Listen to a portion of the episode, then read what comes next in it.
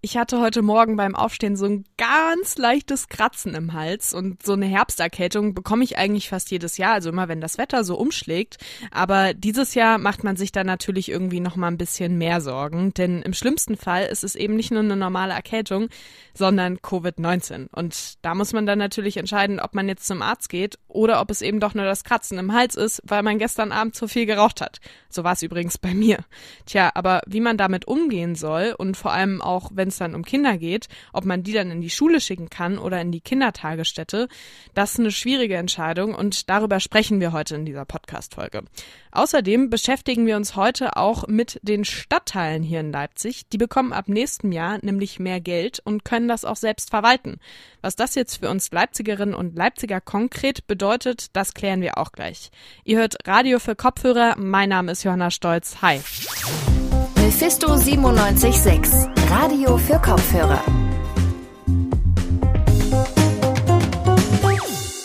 Im nächsten Jahr können die Leipzigerinnen und Leipziger die Finanzen ihrer Stadt deutlich stärker mitbestimmen. Vor zwei Jahren gab es dazu eine Initiative der Linken und jetzt hat Finanzbürgermeister Thorsten Bonev dem Stadtrat dazu einen konkreten Vorschlag gemacht. Meine Kollegin Anne-Kathrin Queck hat dazu recherchiert und mit einem Mitglied des Stadtbezirks Beirats Südwest gesprochen. Anni, kannst du noch mal ganz kurz genauer erklären, was sich da jetzt genau verändert? Ja, also ab dem nächsten Jahr erhalten die zehn Stadtbezirke ein Jahresbudget. Insgesamt stehen dafür eine halbe Million Euro zur Verfügung. Und das meint dann oder das bedeutet, dass die Stadtbezirksbeiräte mehr Gestaltungsmöglichkeiten haben werden. Das heißt, Anliegen können unbürokratischer bearbeitet werden und äh, das betont auch Quentin Kügler. Er ist Mitglied im Stadtbezirksbeirat Südwest. Genau, das hoffe ich mir davon, dass wirklich Projekte schneller umgesetzt werden können, weil dann dieser ganze Prozess mit dem Antrag, der ins Verfahren kommt und das dauert, dann kommt ein Amt und gibt seinen Standpunkt und so weiter, das entfällt alles. Genau, also insgesamt soll der Stadthaushalt bürgerfreundlicher werden. Das heißt also, dass es momentan jetzt noch recht kompliziert ist, direkt in den Stadtbezirken was zu verändern. Das kann man so sagen, ja. Der Stadtbezirksbeirat Quentin Kügler erklärt, warum der neue Beschluss so wichtig ist. Ich glaube, da spreche ich für so gut wie alle Stadtbezirksbeiräte, dass wir das ausdrücklich begrüßen, weil wir bisher natürlich Anträge im Stadtrat stellen können, auch Fragen stellen können und auch natürlich auf Probleme aufmerksam machen können. Aber wenn uns Geld zur Verfügung steht, dann können wir eben konkret vor Ort auch kleinere Projekte, natürlich in Absprache mit den Ämtern, umsetzen. Die Stadtbezirke können also ab dem nächsten Jahr selbstständiger arbeiten und Projekte schneller umsetzen. Okay, das klingt ja recht vielversprechend. Hast du mal so ein konkretes Beispiel, wofür dieses Geld in den Stadtbezirken dann genutzt werden könnte? Ja, so zum Beispiel für neue Parkbänke, Mülleimer, für Stadtteilfeste und so weiter. Außerdem soll es ab 2021, genauer gesagt ab Sommer, eine Internetplattform geben, wo Bürgerinnen und Bürger dann sogar eigene Vorschläge für, Haus für den Haushalt machen können, sprich für irgendwelche Projekte, für die sie sich engagieren. Und das Ganze wird dann von der Verwaltung bearbeitet und ähm, dann gibt es nochmal eine öffentliche Abstimmung, auch wieder unter den Bürgerinnen und Bürgern, wo Prioritäten gesetzt werden. Sprich, welche Projekte halten wir für am wichtigsten, womit fangen wir jetzt als erstes an? Und ab wann können die Vorschläge der Leipzigerinnen und Leipziger dann umgesetzt werden? Also geplant ist, dass die ersten Vorschläge schon im Haushaltsplan 2023-24 aufgenommen werden. Also in knapp zwei Jahren können, könnten die ersten Wünsche der Bürgerinnen und Bürger dann schon Realität sein. Und Zudem ist auch noch geplant, dass die Stadt einen interaktiven Stadtplan erstellt, wo du äh, wo dann quasi jeder die Investitionspläne der Stadt sehen kann. Also es wird transparent gemacht, wo, wofür die Fördermittel eingesetzt werden. Mhm. Also welche Projekte hat die Stadt gerade, was genau wird gemacht. Okay, also mehr Transparenz, die Stadtteile können selbstständiger arbeiten. Insgesamt kommt der Beschluss ziemlich gut an, oder? Ja, das kann man so sagen. Also Stadtbezirksbeirat Quentin Kügler ist auf jeden Fall sehr optimistisch. Das ist natürlich kein riesiger Topf. Der Haushalt umfasst ja mehrere Milliarden. Aber es ist doch ein guter Anfang, um hier konkret vor Ort ja, kleinere Dinge bewegen zu können. Der Grundstein für eine selbstständigere Arbeit der Stadtbezirke und mehr Bürgerbeteiligung ist damit gelegt. Wie das Ganze in der Praxis aussehen wird, werden die nächsten zwei, drei Jahre zeigen. Denn dann sollen die ersten Vorschläge im Haushaltsbeschluss berücksichtigt werden. Das war meine Kollegin Anne-Kathrin Queck. Sie hat sich mit dem Bürgerhaushalt beschäftigt, der für 2021 beschlossen wurde.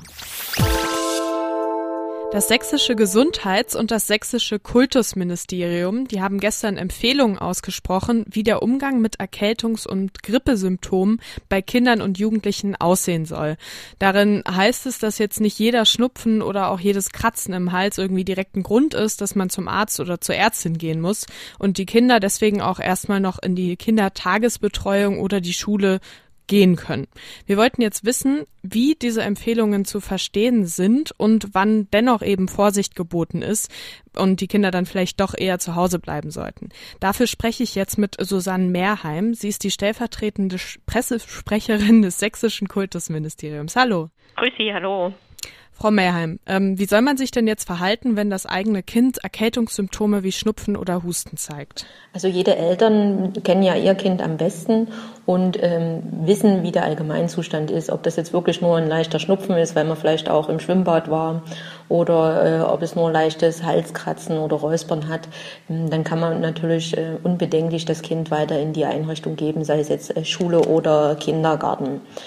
Wenn es aber deutliche Symptome zeigt, wie Fieber ab 38, Durchfall, Geruchs- oder Geschmacksstörung, Erbrechen, Husten, was nicht auf eine Asthmaerkrankung jetzt zurückzuführen ist, dann sollte man auf jeden Fall das Kind zu Hause behalten, beobachten und erst dann wieder äh, in die Einrichtung geben, wenn die Symptome nach zwei Tagen wieder weg sind und wenn es mindestens 24 Stunden fieberfrei ist. Oder man sucht ähm, zur Aufklärung einen Arzt auf.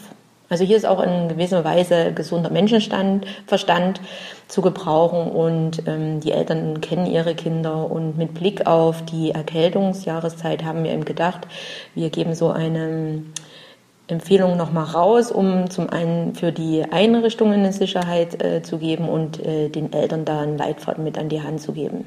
Hm. Ja, das äh, kann ich mir auf jeden Fall auch vorstellen, dass man jetzt dann irgendwie auch bei einem kleinen Kratzen im Hals dann irgendwie direkt ähm, ein bisschen Angst hat vielleicht auch, dass man sich da irgendwie doch mit dem Coronavirus infiziert haben könnte. Aber der Grund, warum sie das jetzt quasi nochmal bekannt gegeben haben, ist jetzt einfach, dass äh, das durch die Grippesaison sich quasi nicht alles komplett überschneidet. Das ist richtig. Also gerade jetzt mit Blick auf den Herbst haben ja gerade die kleinen Kinder ganz viele ähm, Infektionen machen die durch, äh, Erkältungsinfektionen. Die haben äh, fast ständig eine laufende Nase und dann äh, ist das nicht die erste Wahl, die Kinder komplett aus der Kita oder aus der Schule auszuschließen. Also es wird ähm, immer ein Abwägen sein zwischen Infektionsschutz und dem Recht der Kinder auf Teilhabe an Bildung und Betreuung.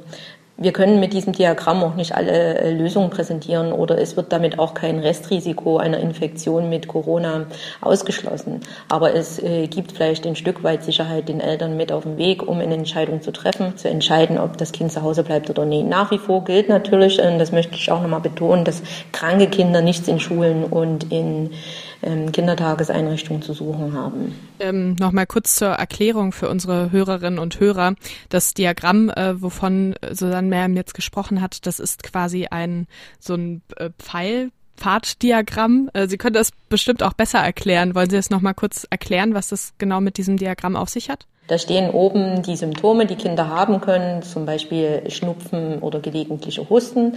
Und dann wird dort angezeigt, wie man da am besten verfährt. Und da steht ein grüner Pfeil, dass man die weiter äh, in die Einrichtung geben kann, ohne dass man extra zum Arzt geht, der eine Bescheinigung ausstellt. Dann gibt es die Symptome, die schon hinweisen auf Corona, wie durch oder hinweisen können auf Corona. Das ist Durchfall, Erbrechen, Geruchs-, Geschmacksstörungen, Husten allgemeines Krankheitsgefühl und Fieber ab 38. Dort sollte man genau sein Kind beobachten und entweder man entscheidet sich, man geht zum Arzt oder man lässt es zu Hause und beobachtet und guckt, ob die, ob die Symptome weg sind. Jetzt ist es ja aber trotzdem auch so, dass die Infektionszahlen gerade auch wieder äh, ganz schön rasant ansteigen. In Leipzig kamen jetzt am Wochenende so viele Neuinfektionen hinzu, wie schon seit Ende März nicht mehr. Ist es dann nicht auch irgendwie verständlich oder vielleicht auch sogar gut, wenn man dann vielleicht doch ein bisschen zu vorsichtig ist und das Kind erstmal zu Hause lässt? Also sicher, also die Eltern kennen ihre Kinder am besten. Sie wissen, hat es jetzt nur wirklich eine kleine Schnupfnase, weil sie im Schwimmbad waren oder ist es wirklich richtig krank? Also diese Entscheidung können wir letztendlich den Eltern nicht abnehmen. Äh, wir können hier nur eine Hilfestellung liefern, das haben wir mit diesem Diagramm gemacht. Aber letztlich sagen wir auch ganz klar, kranke Kinder gehören nicht in die Einrichtung. Das sagt Susanne Mehrheim vom Kultusministerium Sachsen. Wenn ihr euch also nicht sicher seid, ob euer Kind Symptome von einer normalen Erkältung oder eben von einer Coronavirus-Infektion zeigt, dann sollte es in jedem Fall zu Hause bleiben. Vielen Dank für das Gespräch. Und damit sind wir auch schon wieder am Ende von unserem Podcast angekommen. Ich hoffe, wir hören uns dann morgen wieder. Dann gibt's wie immer eine neue Folge überall, wo es Podcasts gibt, also auf Spotify und iTunes und überall sonst auch noch. Wenn ihr Feedback habt oder auch Themenvorschläge, die wir hier im Podcast mal besprechen sollen, dann könnt ihr uns gerne eine Mail schreiben an chefredaktion.mephisto976.de oder ihr schreibt uns auf unseren Social Media Kanälen, da heißen wir Mephisto976 und wir haben Facebook, Twitter, Instagram und YouTube. Ansonsten könnt ihr gerne auch mal auf unserer Website vorbeischauen, radiomephisto.de heißt die. Und ja, dann bleibt mir eigentlich nicht mehr viel zu sagen, außer natürlich noch der Dank an mein Team. Da haben mich heute Alexia Eschabot, Anne-Kathrin Queck und Levin Wortmann unterstützt. Ja, und jetzt wünsche ich euch noch einen schönen Abend und ich hoffe, wir hören uns dann morgen wieder. Tschüss! Mephisto 976, Radio für Kopfhörer.